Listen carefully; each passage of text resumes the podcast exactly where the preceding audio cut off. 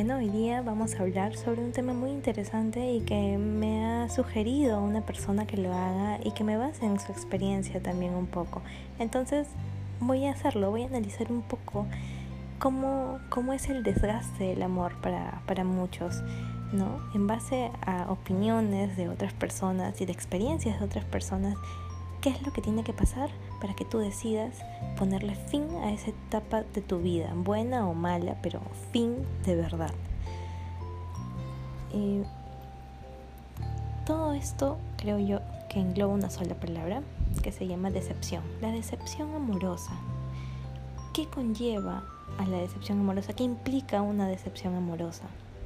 No, porque vamos, a lo largo de una relación, sea el tiempo que tengas, sufres de muchas decepciones amorosas, incones en el pecho, nudos en la garganta, lágrimas, silencios, porque muchas personas se callan lo que le molesta a la otra persona y eso también va acumulando una bola de nieve que al final terminas sacándola de ti y ya no hay forma de cómo regresar ese tiempo y, creo que es muy tarde ya para solucionar esas cosas cuando se demoran mucho en comentarlas. Bueno, Primero quiero hablarles sobre el tiempo de una relación. ¿Tiene algo que ver que tengas seis meses, un año, tres años de relación versus que tengas de cinco años a más?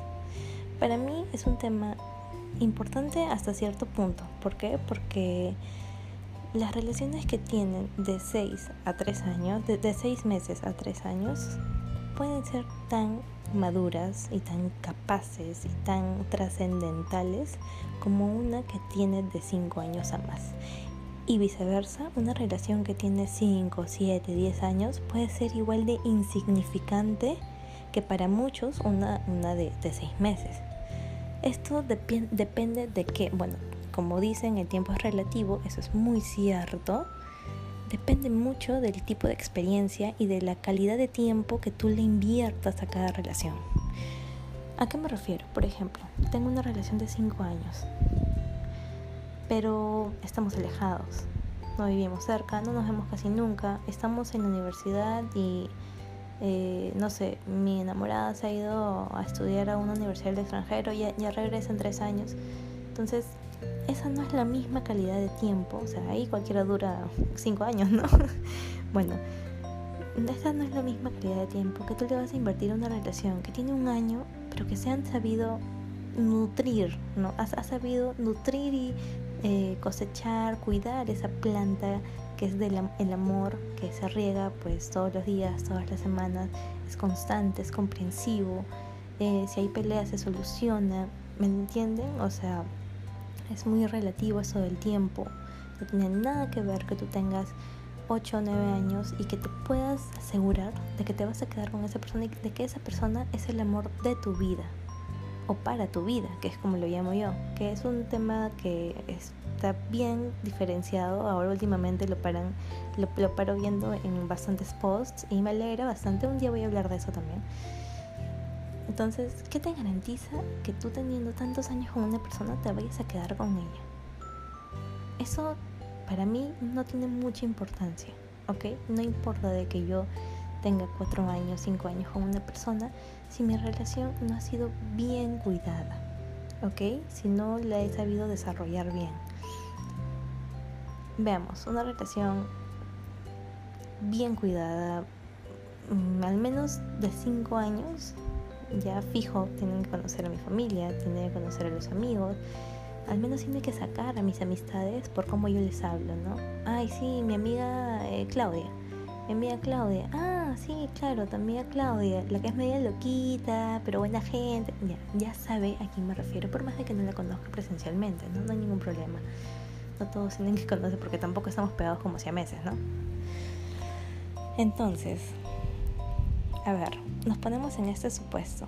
Yo conozco una pareja que ha tenido seis meses de relación y que el hombre dijo, me voy a casar con ella porque es, es ella, es ella la indicada y ideal. Ahora llevan más de 25 años de casados, tienen dos hijas regias, toda su vida por delante para seguir disfrutándola. Si Dios lo permite, por supuesto. Eh, versus una relación que duró 13 años Y, nada, al final la flaca se, se dio cuenta que, que no era para él. Simplemente dijo, no, ¿sabes qué? Estoy enamorada de otra persona, chao. O simplemente dijo, oye, ¿sabes qué? Me he dado cuenta que tú no eres para mí. O simplemente, mm, mira, hoy día me levanté y me he dado cuenta que tú no eres lo que yo estoy buscando para mi vida. O sea, se dan cuenta que el tiempo no importa, o sea, porque después de 10 años, después de más de 5 años, que alguien venga y te diga, sabes que tú no eres para mí, pues es como que un baldazo de agua fría, helada, congelada, no congelada, no, helada, helada, helada, ¿no? Es como, es como que, o sea, de la noche a la mañana, una persona con la que yo ya pensé que iba a pasar el resto de mi vida me diga eso, wow, o sea, ¿qué fue? ¿no? Es porque realmente la relación no, tenía unos cimientos tan fuertes como lo pensábamos. Más allá de esto, también hay relaciones que pueden tener más de 5 años y no es que se meta un tercero, no es que eh, haya, haya necesariamente un porqué externo, ¿no? O sea, estamos juntos, vivimos cerca, nos vemos siempre, no falta una semana que no nos veamos, siempre tenemos encuentros bonitos, siempre salimos a comer al menos, pero de la noche a la mañana todo cambia. ¿Qué pasó? Pues probablemente no, no te lo ha dicho y se está cansando poco a poco y de la nada pues llegó el momento, la cerecita del pastel que hizo que él mismo o ella misma decida irse por cuenta propia sin decírtelo. Porque también hay personas que no lo dicen y se van alejando poco a poco en la relación, cosa que me parece muy egoísta, pero es una manera en verdad de que no te duela, o sea, no, no sufrir el dolor que es despegarse de la persona con la que siempre has estado, costumbre entre paréntesis, eh, y a la vez de también poder dejar de ser libre a ti mismo, a ti misma, durante esa superación intrínseca que tienes en la relación. una pendejada total, pero pasa, ¿ok? Pasa. ¿Qué engloba entonces una relación? Ya nos dimos cuenta que el tiempo no es necesariamente el factor. No es que ya tengo más de 10 años con mi pareja y estoy bien aburrido porque es la única persona con la que he tenido intimidad, es la única persona con la que veo, es la única persona con la que salgo. No, no, no es necesariamente así. ¿ok? No es necesariamente así, porque también hay personas que han tenido 10 años juntas, se terminan casando y son muy felices para siempre. Y nadie se queja de nada. Entonces, no es necesariamente el tiempo. El tiempo es muy relativo y no interesa tanto. Eso es algo que todos lo, tenemos que tener claro, ¿ok? Bueno. Entonces, ¿qué implica una decepción amorosa? ¿Qué más hay para decidirnos ya, hey, mejor es no estar juntos, mejor creo que me separo. Bueno, una de las decepciones más comunes que veo yo en mi trabajo, mentira, eh, una de las decepciones más comunes que he visto es que las personas se callan mucho lo que le molestan de la otra. Entonces, al no discutir con esta persona este tema, esta molestia, esta incomodidad, creas tú como una pequeña bola de nieve que se va formando en ti, no en la otra persona, porque la otra persona piensa que está bien, que tú lo has pasado por alto y que no interesa. O sea, parece que me entendió, ¿no? Eh, tal vez he sido una idiota en bromear con algo muy delicado para él o para ella y la otra persona realmente se ofendió, pero yo pensé de que sí me entendió en, en mi, o sea, en mi mente, en mi mente retrógrada, en mi mente en mi mente salvaje, en mi mente primitiva, yo pensé que sí estaba entendiendo mi chiste, pero en verdad no, en verdad sí le molestó. ¿No? Y así hay un montón de cosas que te pueden decir y que te joden y que no lo dices. Y al final, cuando tienen una real pelea, ahí te lo sacan todo, te lo sueltan absolutamente todo. Así como cuando les, les, dije que los tauros sacan todos los trapitos sucios cuando pelean, ya, así tal cual, te lo sueltan todo. Todos nos convertimos en tauros ahí. ¿Por qué? Porque te ha guardado tanto, quizá dolor interno, lágrimas, o sea, tal vez te dolió algo y en vez de decírselo ahí mismo y llorarle ahí en su cara para que sepa que realmente te duele, porque no está mal llorar, no está mal llorar para chicos y chicas, no está mal llorar. Demuestra un lado muy humano de cada uno de nosotros. O sea, en vez de eso te vas al baño, lloras y llamas a tu amiga y le dices, ¿sabes que estoy harta de él? Estoy harta de que me haga esto. Brother, no me lo digas a mí. O sea, dímelo, yo, yo puedo, o sea, claro, ¿no? Es diferente contárselo a tu amiga y contárselo a, tu pareja. Yo lo sé, yo lo entiendo, pero primero, o sea, canaliza tu ira, piénsalo, ya, ok, llama a tu amiga, dile que me siento así, bla, bla, bla, pero que una buena amiga siempre te tenga que aconsejar, oye, anda, háblalo con él también yo apoyo mucho la idea de canalizar esa ira. O sea, tampoco es que me ha llegado el pincho lo que, lo que me has dicho, sabes que mañana hablamos. No, no, eso no es canalizar ira. Eso simplemente es comerte esa ira. O sea, es lo mismo, es lo mismo generar resentimiento y rencor en ti. Entonces, simplemente se lo estás diciendo, pero no lo estás discutiendo.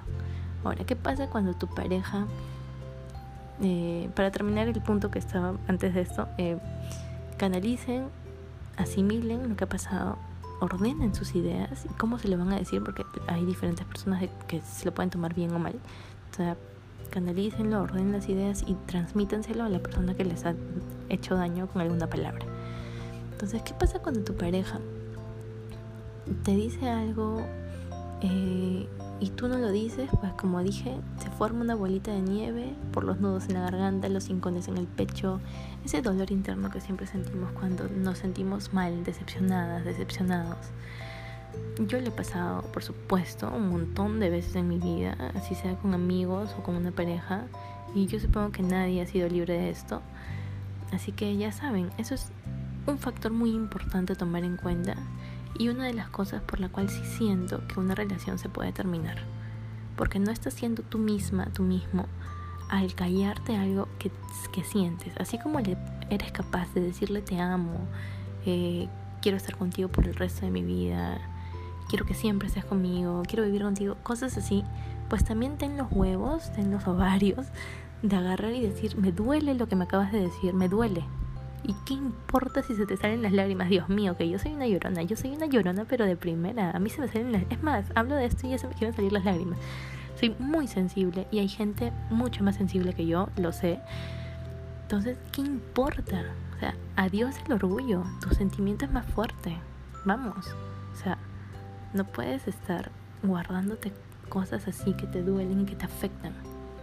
¿Ya? Ya les dije, ya, comparen siempre, o sea, si soy capaz de decirle te amo a una persona, que he tenido que soltar mi orgullo para pedir perdón, he tenido que soltar mi orgullo para, para decir, oye, sí, te amo y quiero estar contigo para siempre, o sea, todas esas cosas que nos dan vergüenza y que al final lo terminamos diciendo porque estamos enamoradas, enamorados, también tiene que servir para lo malo, ¿ok?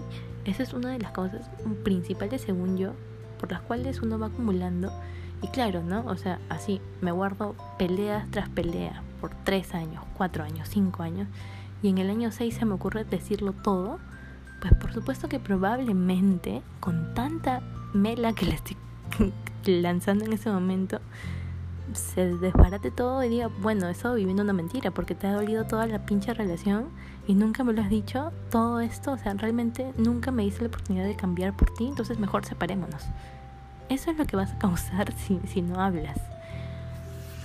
Ahora, otro, otro eh, requisito, otra, otra circunstancia que también puede pasar. Simplemente em, puede ser también que tu pareja, ok, ¿no? Se haya dado cuenta que, hey, mm, ¿sabes qué? Amor, eh, no, no me siento listo para seguir con esto. O sea, siento que tengo que seguir viviendo mi vida ningún hombre, ninguna mujer en la vida. Y si lo hacen, pues lo hacen o tarde o después de que hayan pecado siquiera mentalmente. ¿Ya? Porque claro, nadie nos asegura, como ya les dije, que la persona que está a su lado es para el resto de la vida. Ya, así tengan mil años, no pueden pensar de que la persona se va a quedar con ustedes los próximos 10 años. No. ¿Por qué no? Dependiendo mucho de cómo tú sepas que es tu pareja mentalmente, emocionalmente, porque también hay personas que te dicen voy a estar contigo el resto de tu vida y lo van a cumplir porque no hablan por las puras. También hay personas que saben, o sea, sus parejas saben cómo son, sus parejas ya los conocen, ¿no?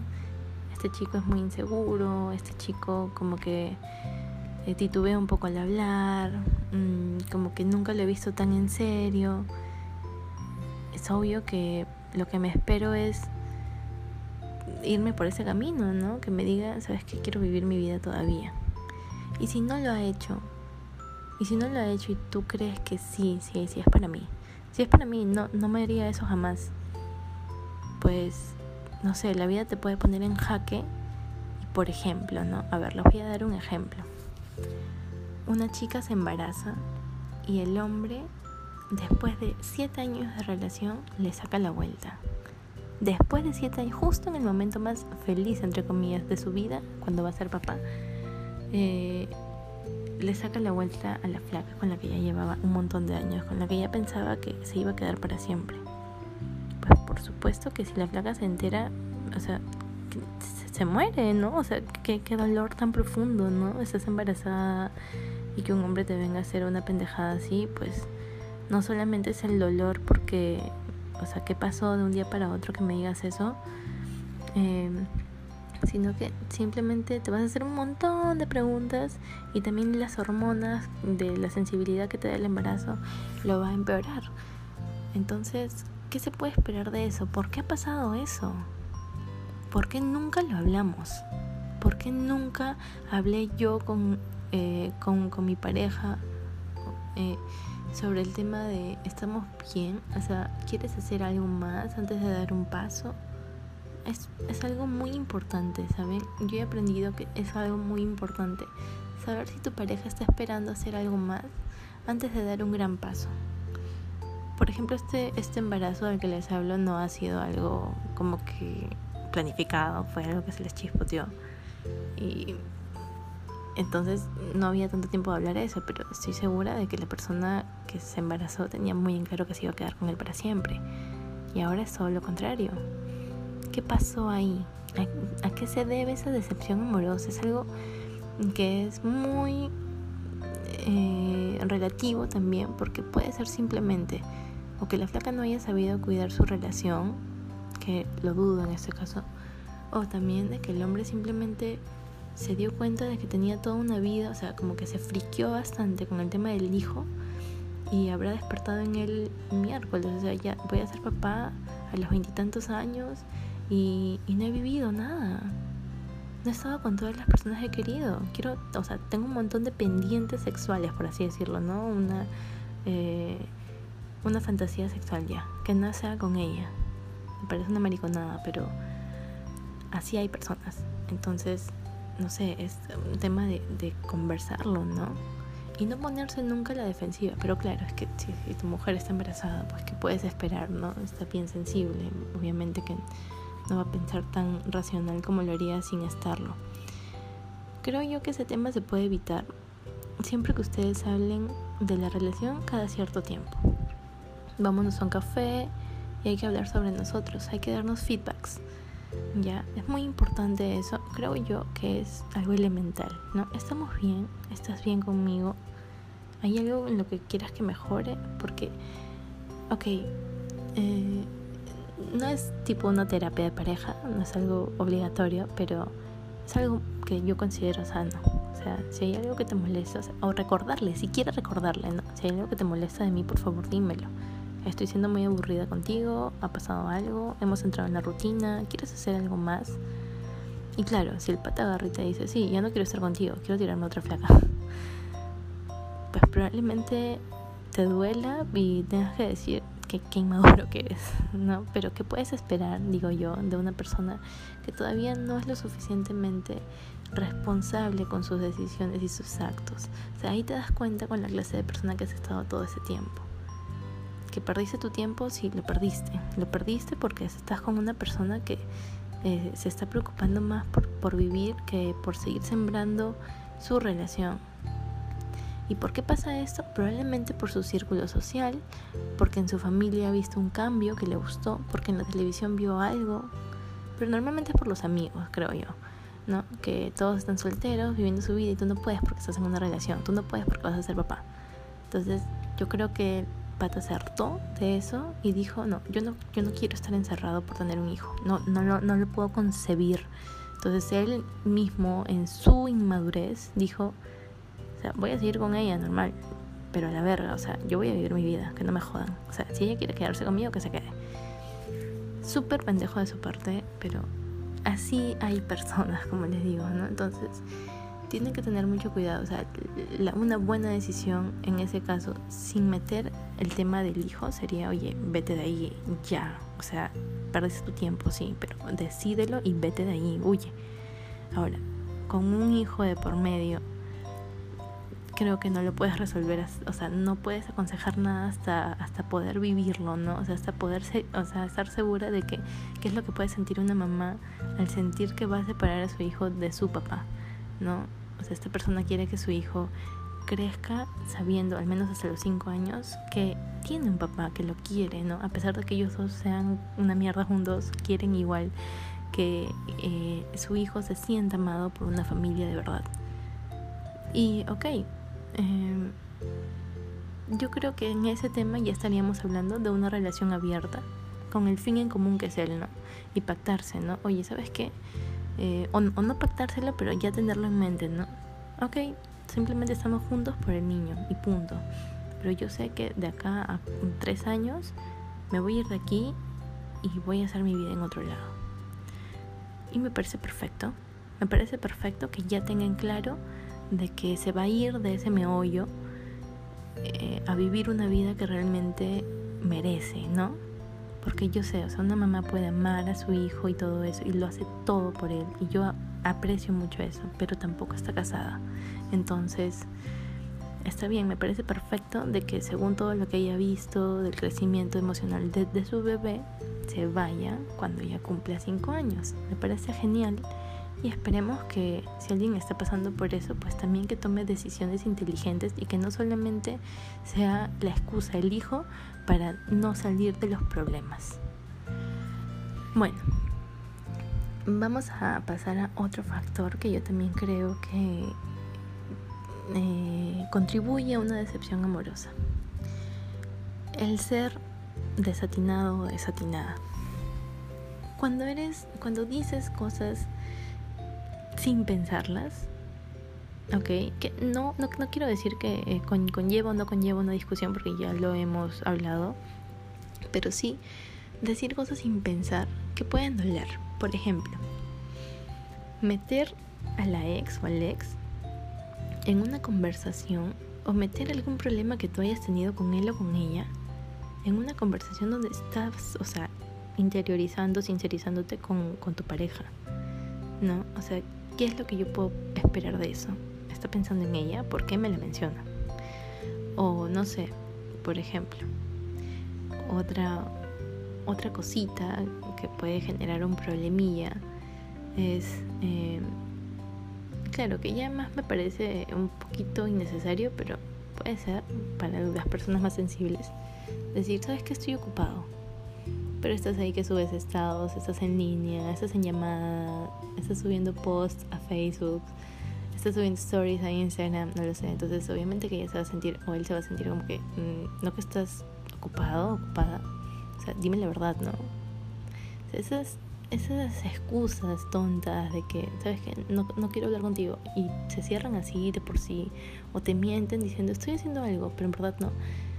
Mm, digamos que generan un poco de, de, preguntas, ¿no? Como que, ¿por qué está haciéndome esto? O sea, ¿qué le sucede?